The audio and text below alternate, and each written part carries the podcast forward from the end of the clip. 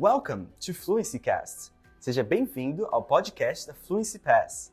Hoje você vai ouvir um novo diálogo relacionado a vocabulários e gramáticas aprendidos do Questions, a maior comunidade online de perguntas e respostas sobre inglês do Brasil. Let's go! Dialogue about first impressions. Diálogo sobre primeiras impressões.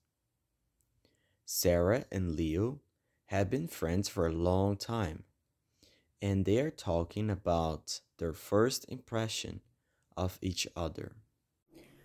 What were your first impressions about me when we first met, Leonard? Hmm, let me see. It's been a long time, but I still remember my first thoughts uh, when we became friends.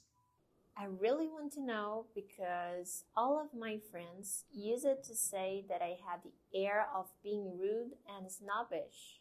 Actually, I would say that you appear to be really cool and trustworthy. Oh, that is so nice. At least one friend of mine had a good first impression of me. But I had the impression that you are very full of yourself. But just a little bit. Oh no, now I'm sad.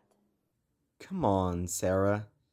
You have great characteristics. Besides, the first impression is not the last one. You're right, but what makes you want to be my friend? Um, something in my head just said, go with your gut, you know?